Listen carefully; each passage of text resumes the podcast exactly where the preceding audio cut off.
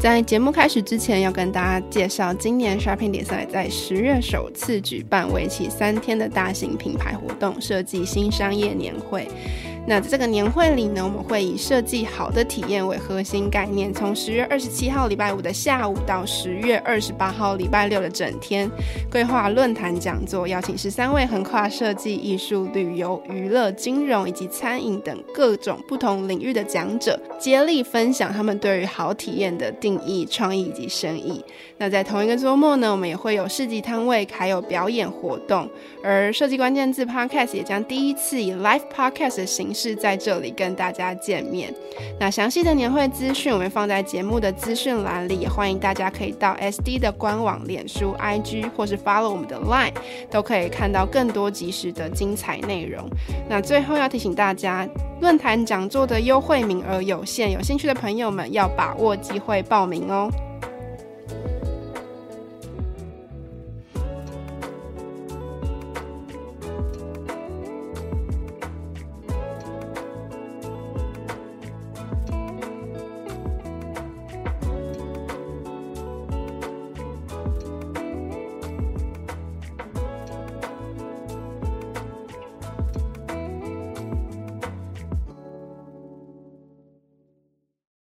我觉得咖啡已经升华成更全面的面向了。就是今天这杯咖啡，他喜不喜欢？其实从他看到你的招牌，到他走进去，到他接受我们门市人员的服务，他等待的时间，他拿在手上，他的包装，他的样子，你喝进去的那一瞬间，或者是你坐在那边，到你离开，对我来说，这个才叫一杯咖啡。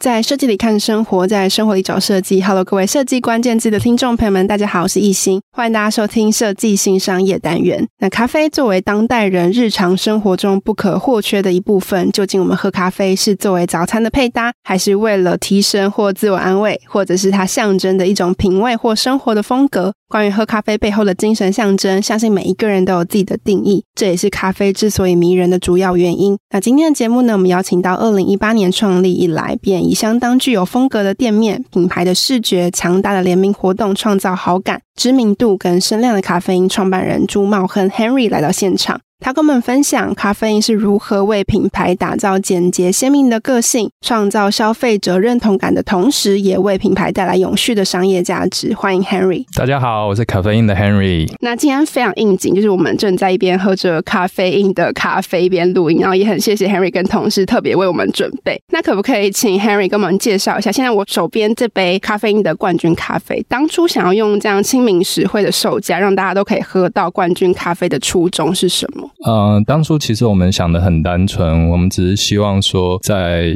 这个品牌里面有一个最亲民的价格，但是也很容易让人家直觉的认知这是一个很好的商品，所以我们就请我们当时的冠军的咖啡师，在我们很多手边的这些批次里面去挑选到一个最好的咖啡批次来制作的冠军咖啡。那会叫冠军的原因也是，毕竟冠军永远只有一个嘛，嗯，所以我们就觉得让消费者可以感觉到冠军咖啡就是一杯好的咖啡。所以其实它还。还蛮直观的，就是让消费者觉得，哎，我现在手上拿的这杯咖啡的 CP 值其实是很高的。对，我们当初也想过很多名字，比如说像金牌啤酒，那我们是不是要叫金牌咖啡，还是要叫第一名咖啡，嗯、还是什么？所以其实想了一些名字，后来还是觉得咖啡里面，毕竟各种赛事、各种冠军，冠军咖啡应该是比较直观。确实，那刚刚前面有提到说，其实我们二零一八年才创立了咖啡因这个品牌，可不可以就是请 Henry 跟我们分享一下你在创创立品牌之前，你自己都做过哪些事情啊？我其实本来就是念食品科学，嗯，然后后来也念了气管，所以一直以来我其实规划就是要往这个产业前进的。那家里其实主要的事业就是在做烘豆厂，嗯，那我们其实是食品原料的供应商。那一直以来其实也很希望有一天可以有一些企业的转型，嗯，那自然从传产我们就想要跳到做末端的品牌。牌、做餐饮、做零售、做通路。嗯，所以那个时候才会有这个念头说，哎，我们最会做的就是咖啡，那可想而知，应该是做咖啡的品牌、咖啡店、嗯、咖啡馆。因为其实，在咖啡因进来这个市场前，Henry 自己应该也知道说，其实哎，台湾的咖啡馆或者是咖啡的市场，其实还算是竞争蛮激烈。但进来之前，你自己在这个部分有没有什么样的担心，或是你做好了哪些准备才进行了这个创业的动作？我算是二零一零年进入这个产业，所以当时二零一七年的时候开始思考想要做自己的品牌。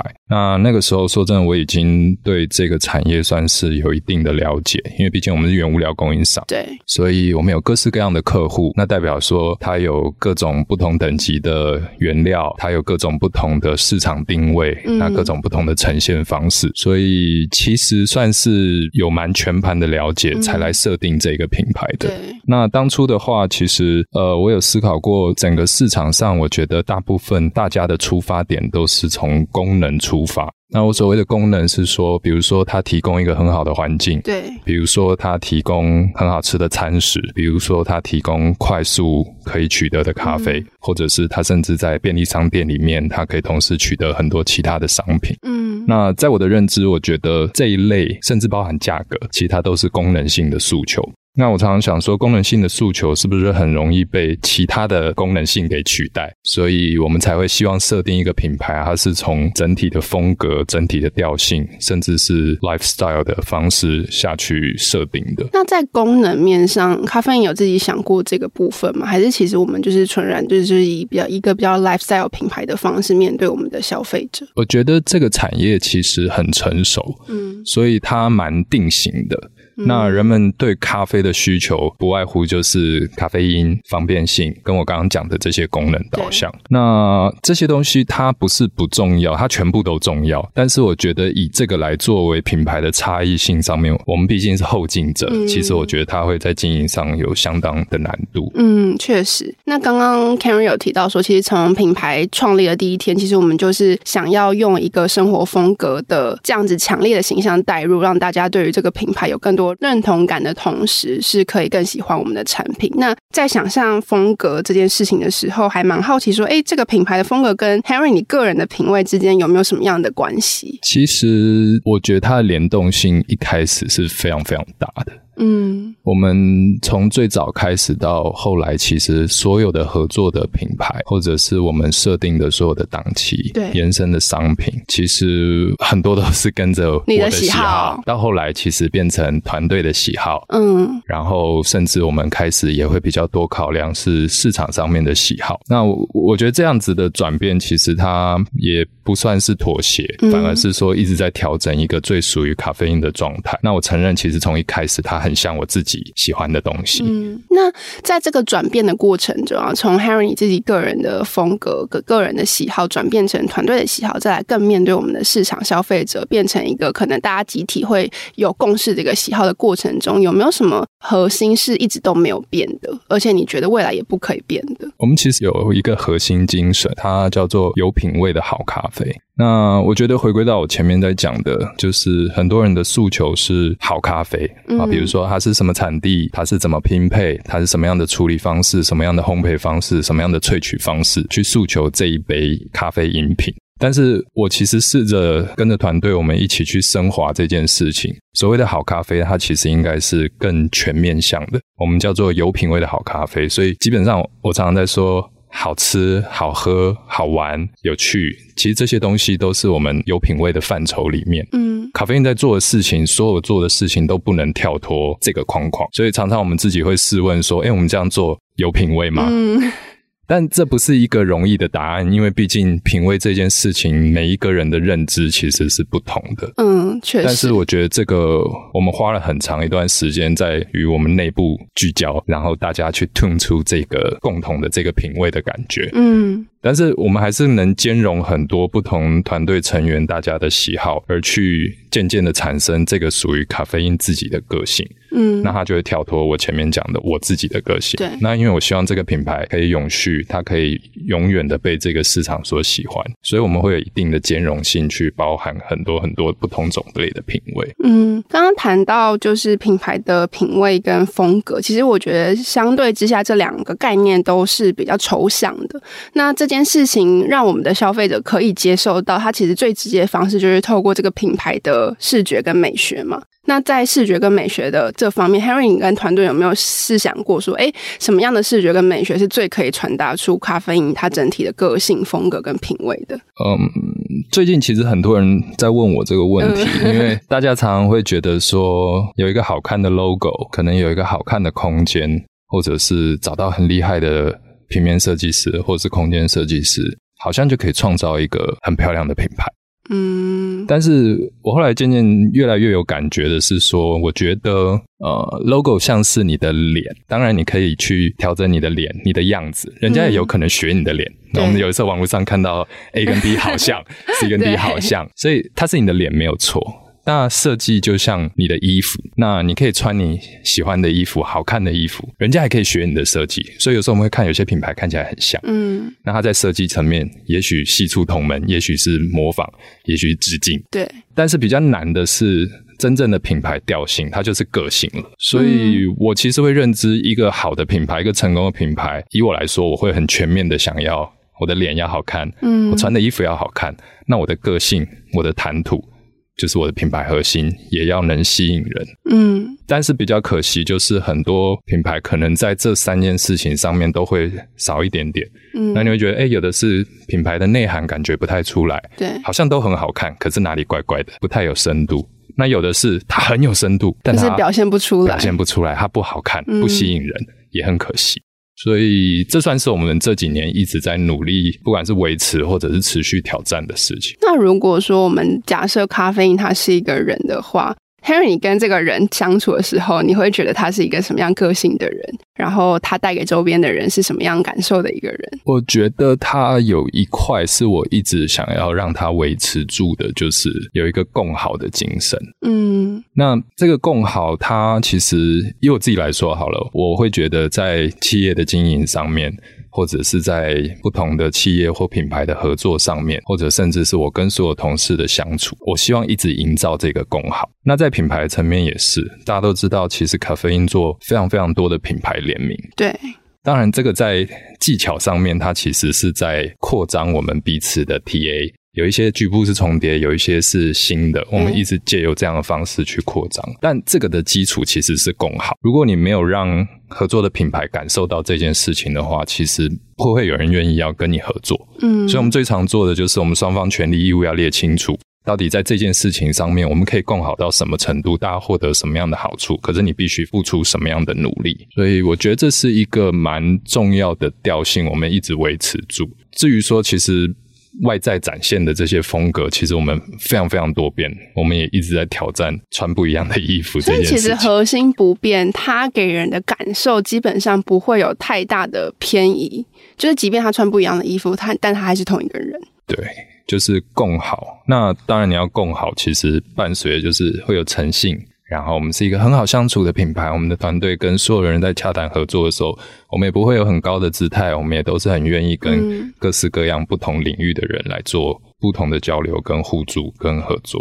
那我觉得刚刚 Henry 讲的这个一系列，好像就像是一个企业的文化了。它呃，同时在外展现是一个品牌形象，但其实向内是。呃，Henry 有提醒你对内沟通、跟伙伴相处、跟跨品牌联名的合作，其实都展现了这样的精神。它其实就是一个企业文化的展现嘛。那 Henry 有觉得在这个过程中，你觉得要维持这样子的企业文化最困难的是什么吗？我觉得企业文化最困难的就是其实是人啦，嗯，因为让大家有共识这件事嘛？对，每一个人有。各自不同的经历，他有各式各样不同的想法，他有各式各样不同的企图。嗯，所以其实好多朋友都在跟我说，为什么公司流动率这么高？为什么大家好像没有办法互助合作，都在吵架，嗯，然后都没有办法很有共识的去进行很多事情？我其实会给一个建议，就是我们大家要有一个共同的方向，你要有一个信念。这些话以前我听起来，我其实没有什么感觉的。可是渐渐久，你就会发现，当我们大家都想去同一个地方的时候，自然做事的频率跟逻辑就会接近。其实，在很多争执上面，他会获得一些和平而且有共识的结果。嗯。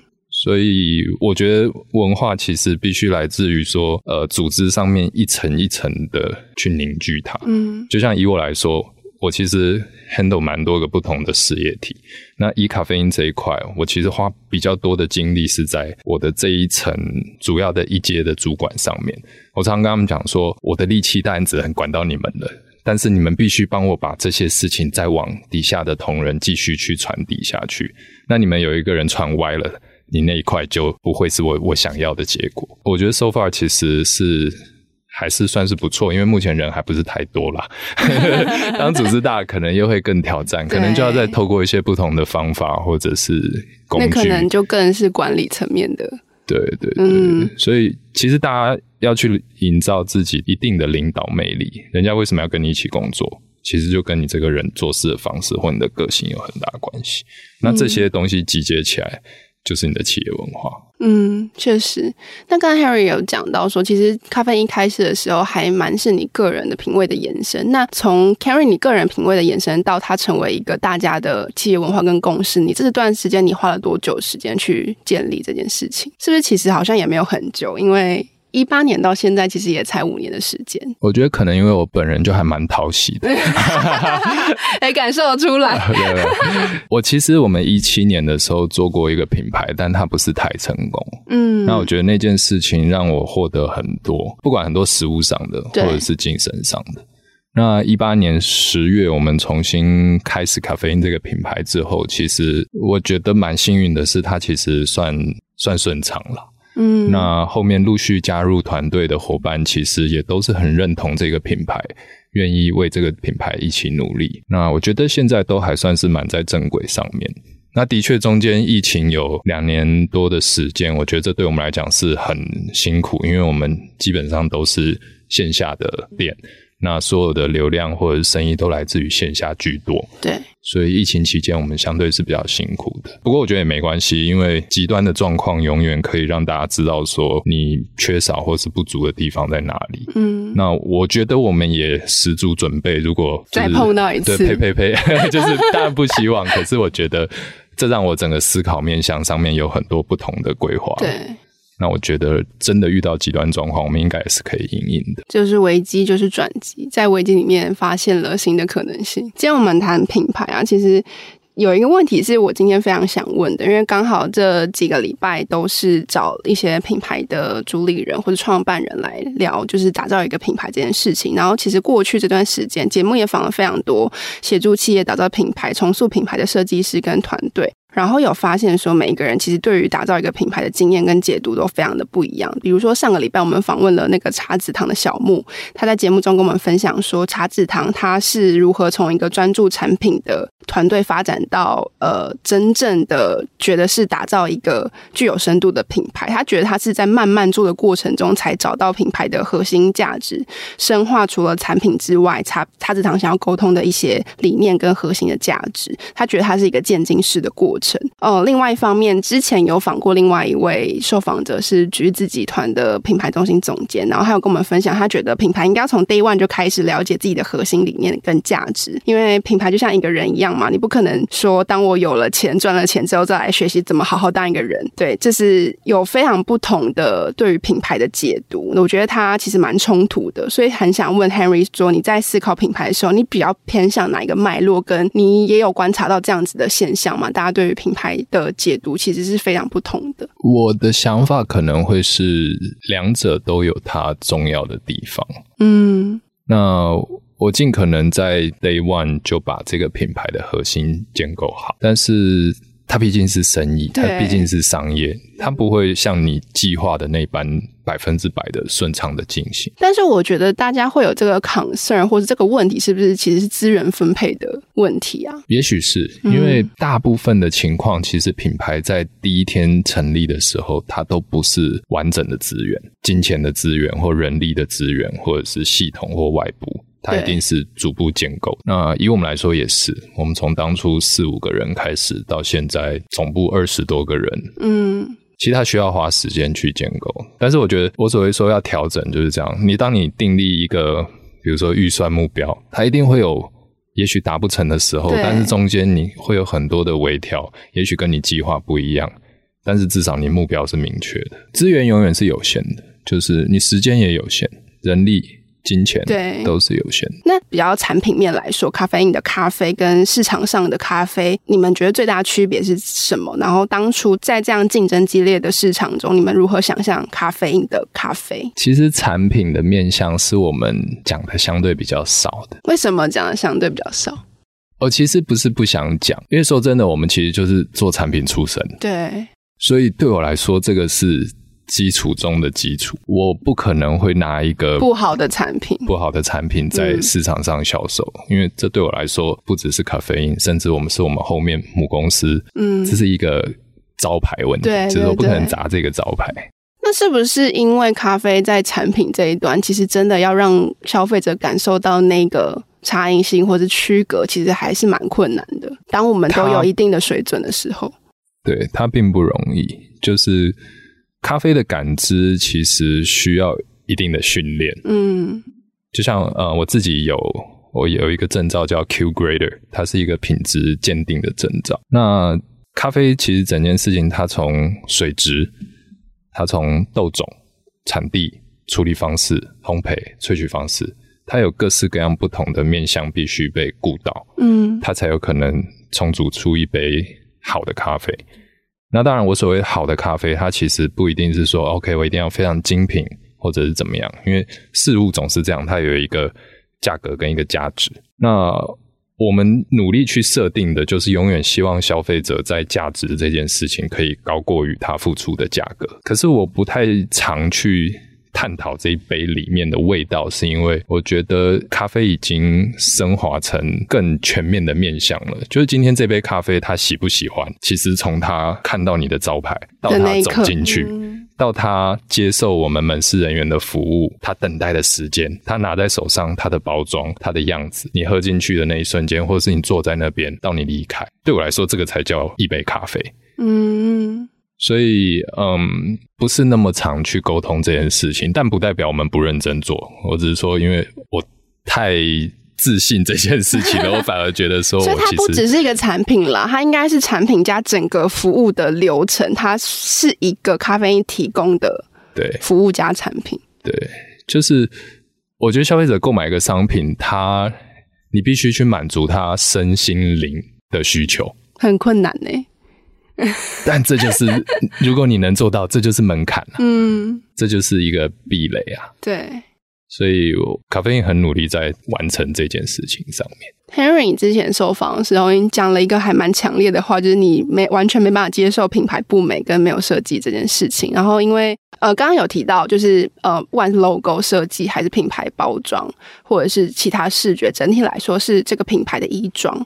那设计这件事情之所以对于商业或者品牌来说它很重要的那个最根本的原因是什么？跟 Henry 是如何看这件事情的？如果我们单抽设计这件事情出来谈，它对商业的影响，我觉得在台湾其实有非常多可敬的企业或者是品牌，那大家都很努力在很多商品或者是各种面向，我觉得大家都很努力去把它做好。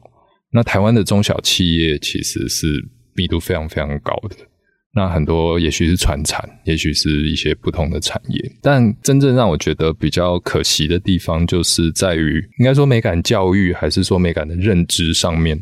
我觉得我们普遍都还有很大进步的空间，但是这个坎，我觉得一旦过了，其实台湾有机会创造出很多非常非常好的品牌。就像台湾，我我之前其实我们也试着去做一些调查，诶，到底台湾有有一些什么样的产业其实是做得很不错？比如说曾经有雨伞，有脚踏车，有很多电子科技，或者是工具机，或者是很多很多产业，其实台湾在全世界的产值或者是在供应链上都是举足轻重的角色。但为什么台湾成功的品牌这么少？品牌有它设计的一套逻辑，那美感是这整件事情。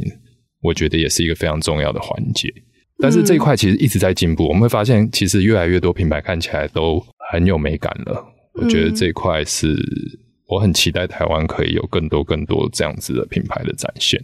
所以，其实我很乐意去，不管是对很多企业做分享，或者是很多论坛或者什么的，要去提到传产的转型，或者是品牌的设定再造。我都很乐意去分享，因为我我也很希望看到说，大家可以像我们的这个脉络，从传产的工厂一路可以走到品牌，走到自己属于自己的一块。那对美感这件事情，其实也蛮奇妙的。就是先前我们有访问另外一位设计师，他小贺老师，他他其实有讲个概念，我觉得蛮有趣的。他说，就是呃，我们要有挑剔的消费者，我们就会有更多更好的品牌。那这件事情好像就是我们到底要从下而上的，还是从上而下？如果是从呃，品牌本身、企业本身开始转变，开始去注重我们的设计、我们的美美感，然后再传递给消费者，这是一个面向。然后另外一个面向是，哎，我们就需要这样子具有美感的产品，或是我们就享受于就是设计为我们生活带来更美好的一些影响力，所以我们只选择有设计的、有好设计的品牌。就是这两者之间，Henry 自己有观察到，或者你自己有觉得是是什么带动什么吗？还是它其实是同时存在的？我觉得要教育消费者其实是最重要的，很难的。最重要，但是非常非常困难。所以你要先衡量说你自己有什么样的资源做这件事情。嗯，以我们来说，我我觉得咖啡因不容易办到所谓教育消费者，所以我能做到的只是做一个示范，让我们的品牌渐渐的。我不能说筛选，但是我相信喜欢咖啡因的这些消费者，嗯、他对于品味或者是美感是有一定程度的理解，不然他看不懂我在做什么的。我们每一次在做，嗯、我不认为我们联名的这些品牌每个消费者都看得懂，嗯，一定有看不懂的时候，但是他为什么还是会来消费？因为他觉得，哎，你这次做了一件有趣的事情，你这次在用设计去贯穿这个品牌联名的时候，我喜欢你们呈现的样子。我希望的是说，他能认识我的合作品牌，这样我对我的合作品牌也有一个很好的交代啊。对，我觉得这是我想要去实现的事情。嗯，那我觉得这是站在我我这个量级我能做的事情。嗯嗯嗯，好像就是一个创造一个正向循环，就是今天给到五十 percent，下一次给到八十 percent，然后看着大家大家越来越能够接受，越来越看得懂，就是什么样子的。品牌是具有好设计的品牌，而好设计的品牌怎么带给我们生活更美好的想象或是价值？循序渐进的去做。刚刚其实有提到蛮多次，咖啡因在各个不同的档期都有跟一些非常知名的品牌 IP 合作嘛。那可不可以跟我们分享，大概是基于哪一些考量而选择了哪一些的 IP？为什么会有这一些的合作的发生？然后，因为刚刚稍微有讲到，在行销面上其实是互带一些不同的 TA，跟呃，对于我们重叠 TA 也是一种新的行销的方式。那 Henry 怎么看？跨界联名这件事情，跨界其实是一个行之有年的手法了。嗯、对，对那要怎么玩出新花样？我小时候其实是在我高中、大学那时候，是日系潮流品牌做最多联名的时候。嗯，有的时候一双 New Balance 上面，它可能有四五个联名品牌。那个时候其实就看很多，觉得说，诶这件事情好好有趣哦，就是为什么可以拉这么多不同的品牌进来，在同一个产品上面合作？他没有想太多，那时候也没有什么 TA 或者是流量的概念。但是后来在餐饮上面或者是食品业上面，其实慢慢也发现很多人也在做这件事情。嗯。可是我觉得咖啡因在做这件事情上面，渐渐有走出一套自己的方式。那我们一直以来不是把两个品牌放在一起，然后画一个层叉叉，嗯，就是联名了。我常常跟他们在讲说，你要去挖出对方的核心，然后我们的核心，我们要去让这一个合作去创造出一些消费者不预期发生的状况。如果他都他都能想象得到，哦、呃，你今天是一个擅长咖啡，一个是擅长饼干，你们合起来就会做咖啡饼干。我觉得其实意义就不是太大了。嗯，所以联名其实是很烧脑的一件事。那我们通常在前一年会把隔年的档期都落好。那每一个档期，这个档期我们要跟 IP，这个档期我们要跟运动品牌，下一个档期我们要跟服饰品牌或者什么，我们会先落好，因为每一年我们要有一个节奏去 reach 到不同的族群。那我们不能过度集中在某一些人身上，我们还是要尽可能的全面向去接触。那基于这样的设定以下，我们就会开始去找寻适合我们。或者有的时候是别的品牌会主动找我们，有的时候是我们想办法透过各种人脉去找他们。嗯，现在这样子的互动，我觉得走的蛮蛮良性的，而且有很多按潜力在前面，所以是不是也会更好找到一些更不一样的？的联名的可能性，对，嗯，就渐渐好像有点变成被咖啡耽误的行销公司的感觉。那现在联名也都还是 Henry 你自己亲力亲为嘛？包含创意的部分？不会，不会，不会，不会，因为我一直希望我自己的每一个事业，它都能是一个可以自己运转、有机体的状态。那我只要给方向，我只要去看头看尾，嗯，然后抓一些我不喜欢的事情，或者是我喜欢的事情。那现在其实他们都有很高的自主性，嗯，然后我们也花了蛮长一段时间去调整出我也喜欢，他们也喜欢，客人也喜欢，嗯的一个、嗯、一个比较好的一个平衡。那最近期让 Henry 自己本人也觉得非常为之一亮联名的活动，你觉得是哪一个？哦，我每次都亮啊。那硬要选呢？硬要选，你自己觉得很喜欢的。我觉得跟一些经典品牌的合作是我蛮喜欢的。那因为其实它之所以经典，代表说它可能走了五十年甚至百年，它的样子是大家喜欢的一个很 classic 的样子。嗯。但是往往在我们最喜欢做的事情就是把它变成用我们的方式来诠释。嗯，那我觉得现在这些品牌也蛮喜欢这件事情的。对，所以其实像呃，我们之前跟 Dickies 的合作，或者再往前，我们跟 New Balance 或者是 New Era 这些合作，其实都是我很喜欢的。嗯，所以后续我们今年也都还有一些些类似蛮蛮好玩的。那作为一个台湾品牌，可不可以跟我们分享一下，咖啡因之所以可以陆续谈成这么多国际的品牌，也包含 Henry 刚刚讲，其实是经典的品牌，呃，合作的关键，你觉得最关键的那个点是什么？我觉得团队的建构是我认为蛮关键的，因为以我们现在团队的状态，我们其实每一个人身上都有不太一样的资源。那这种资源，我主要指的是人脉的资源。那当然，我自己有一些比较偏企业的资源。对。那我们有的同事是比较公关的资源、媒体的资源。那也有一些是有品牌的资源。所以，其实当我们很认真想要找一个品牌的时候，我们多半都找得到嗯对应的窗口。嗯。但是谈不谈得成是下一件事情。就像你想要追一个女生。你能认识他是一件事情，他要不要跟你在一起又是另外一件事情。对，所以品牌自己本身的质感跟调性，我们也是很努力一直在建构它。嗯，那这也是让你自己更好、更能跟其他的品牌去匹配。可是有时候这个也不太能勉强，是当然商务操作上面，你把很高定位的东西往下拉，一定是最好操作的。嗯，你往下打，绝对是最最好做。可是很多时候，品牌不一定希望做这样的事情。但我觉得这这些在近年来一些精品品牌愿意往下打，其实有转变一些品牌对于这样子的想法。对，就像你有一些精品，它往下打到一些运动服饰的品牌的合作。有啊，那上之前 Gucci 还是哪一个？哆啦 A 梦也对，也有哆啦 A 梦也是。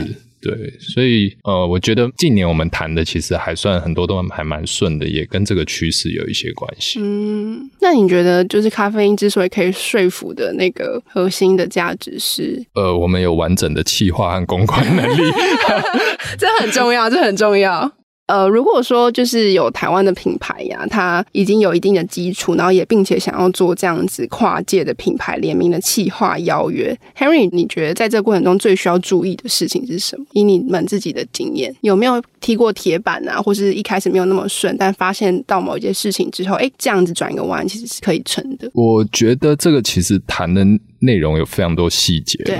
那这些美美嘎嘎，其实是我们行销团队，我觉得蛮蛮是 know how 的一部分。嗯、但是我我认为大方向来说，呃，你要试着去站在对方的立场去想，他为什么要跟你合作？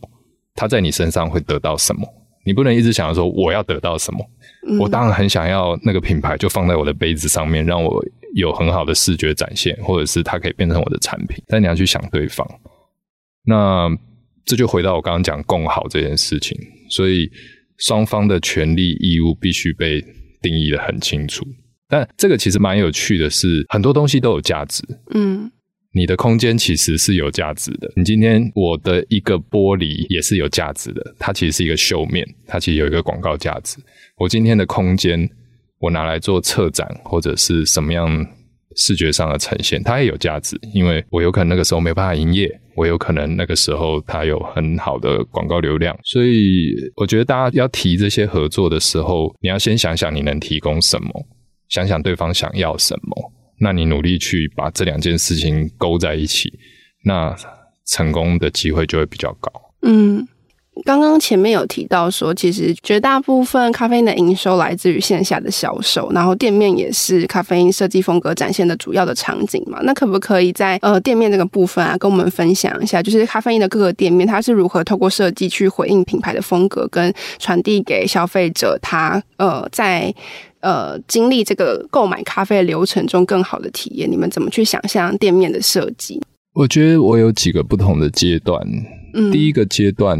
我们那时候设定是，我只做街边店。那因为我觉得街边店，当然你所取得的物件，它的状态可能参差不齐。你在装修或者是这些费用上面，可能会比百货商场来得高。可是我觉得街边店能营造的气氛或风格是更为强烈的。那街边店它也就是整个城市街景的一部分。好的店会让这个城市。很加分。那我如果咖啡因自诩是在设计、在美感上面有到一定的程度，我的商店在街景里面也应该是一个加分的项目。所以街边店它在我当初的设定，我希望咖啡因是一个像绿洲般的存在，就是哇，你在这个城市里面，不管你是跑业务，还是你是上下班的中间，中午吃饭的前后，你需要。补充一杯咖啡因的时候，咖啡因会是一个你看到好像发亮的地方，你想要进去买一杯咖啡，稍微坐一下，喝完之后离开。那那个时候是我在最早的时候设定的初衷，所以早期的店期都很小，我们大概都是二十平以内，位置也不太好坐，因为我也不想让大家 坐太久。对，但是渐渐我们开始有一些转变了。那从比如说像民权店这样子的位置，它是台北市可能。车流量数一数二的地方，它又是一个转角，它又是过去星巴克曾经待过的位置。那我觉得那个对我来说有很多广告的意义，或者是传承偶像的一个 一个位置的意义。对。那渐渐我们的店开始变得比较大，那比较大，我觉得它在品牌形象上面的营造、气氛上面的营造，你想要呈现、你想要沟通的东西，可以变得更完整、更多。所以后来我们的店开始变得比较大，那我们也在不同的商圈有各种不同的设定，我们也有比较住宅区的，我们也有比较商办，一直到今年我们才有第一家百货店。那一直以来百货其实有非常非常多邀约，但是我始终觉得不是太适合我们。在美食街，嗯，或者是楼上的餐厅美食的区域。那这一次是这个百货商场，我觉得给了我们一个非常好的位置。那也还是能呈现我想要的街边的风格，嗯，那又能吃到商场的人流，觉得它是一个很两全其美的状态。那其实我最近有发现一件事情，就是品牌。创立五周年的时候，刚刚有提到有透过跟 Dickies 共同打造全球首间联名咖啡观光工厂，然后也把母企业的角色带进来。然后我在想这件事的时候，就是因为刚刚其实 Henry 有讲到说，你其实现在 handle 了不同的事业体嘛，这样子的企划跟把咖啡因跟原有企业绑在一起，是不是跟你们的未来发展策略有关？还是它其实就是一个比较单点式的企划？这个问题哦，其实嗯，因为我的起点是咖啡烘豆厂，那这个在供应链来说算是比较偏向中游，嗯。那我一直在想说，我要怎么样可以利用这样的资源去做一些不同的延伸，所以花了一些时间在思考。然后后来我们往上游，我们其实有做一个生豆贸易公司，比较原料端的。那我们往下游做了咖啡因，是末端的品牌。那我自己当然很完美的想象是，如果这三块都能经营得很好的话，它各自是一个很。很好的事业体，它串联起来的时候，它又有整个一条龙的资源可以去整合。那观光工厂这件事情其实是这样，因为工厂的拥有者其实是母公司原有企业。那我们其实申请观光工厂这件事情，其实已经好几年了，但我觉得它一直没有达到我的期待，因为我觉得观光工厂我设计了就是要让更多人来看。更多人来理解说，诶，你喝到的咖啡它是怎么样被生产、被草培出来的？那这一次跟 Dickies 的合作，是因为呃有这样的机缘巧合，可以认识这个品牌。然后我们也一直在想说，我们要怎么样来做比较深度的合作？那观光工厂，我觉得咖啡的工厂其实它也是某种程度一种职人的表现。那 Dickies 是工装，百年工装品牌，它其实一直在支持的就是这些职人。所以我们才会把 Dickies 跟观光工厂这件事情放在一起。那 Dickies support 我们在这个观光工厂很多形象，或者是制服，或者是很多很多的资源，他们都协助我们。毕竟咖啡因是我们接触消费者 B to C 的这一个品牌，所以我就把咖啡因包裹了这整个故事。其实成效是蛮好的，因为这个合作上面它逻辑是很顺畅。然后其实我们很多消费者也都对于这杯咖啡怎么来的很有兴趣，那再加上我们也把整个售票的系统，然后整个观光的流程，然后到最后不管是解说或者是体验感受等等这些一每一个环节，其实也都把它扣的蛮好的。嗯，所以这个案子它算是一个点状企划，但是它会维持的时间不会太短。那因为其实咖啡因到今年为止已经是第五年了嘛，那在这过去五年，Harry 有觉得说品牌在定位上啊有什么阶段性的改变吗？然后最后一个问题是，呃，如果展望接下来的三到五年，你会觉得在这个品牌上，你还有什么是要尝试的、想要玩的，或是它将会有什么事情即将要发生，是可以跟我们分享的？我觉得以短期来说，我还是会努力在让咖啡因可以提供更多有趣的档期，然后丰富的商品，然后持续的去让大家有很多的惊讶感。但是在背后的商业这一块啊。我们也会继续努力，毕竟在商言商，其实一个企业要能永续，它必须有在获利或者是在规模上面的持续的扩张。所以今年其实我们自己有两个专案，一个是数位的专案，一个是加盟的专案。那数位的专案其实它会跟我们的不管从会员到电商，再到门市的这些消费或者是外送，我们会有一个很完整的串联。那我觉得这一块都是在努力的去优化消费者的体验。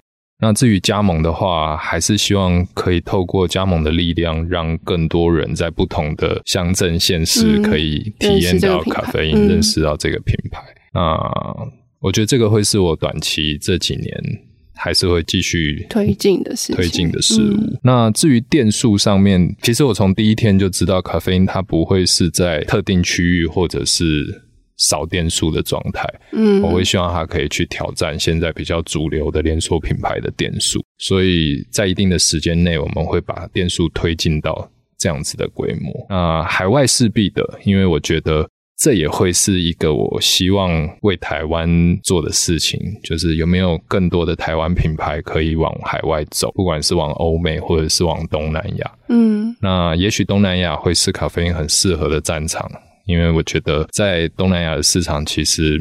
呃，我以泰国来说好了，他们其实对于设计新的这些事物，其实接受度很高。很高。他们几个东南亚国家其实也是普遍有喝咖啡的传统，所以咖啡因其实，在那边我觉得会有一定的机会。那海外的话，但现在我还不敢想，因为我觉得那个战场都还拉得太远，我们其实还很小，十五间门市，其实到那个时候应该还有一段距离了。嗯，那今天非常谢谢 Henry 来到我们节目，分享他是如何想象这个品牌，以及咖啡因如何透过品味风格。设计成为一座城市里绿洲般的存在。那今天的节目就到这里，最后还是要再次邀请大家，如果听众朋友对于设计新商业议题还有任何的好奇，或者是希望听到我们专访哪一位你很感兴趣的对象，都欢迎留言让我们知道，并留下五星好评。那除此之外呢，我们也在节目下方留下小额赞助的抖内连接，欢迎喜欢我们的听众朋友可以留言抖内，你们的支持是我们持续制作好内容的最大动力。那另外呢，想要知道更多 SD 关注的议题，邀请大家持续锁定设计关键字 Podcast 或到 SD 的脸书官网、IG 社群来追踪我们设计关键字。我们下次见喽，拜拜，拜拜。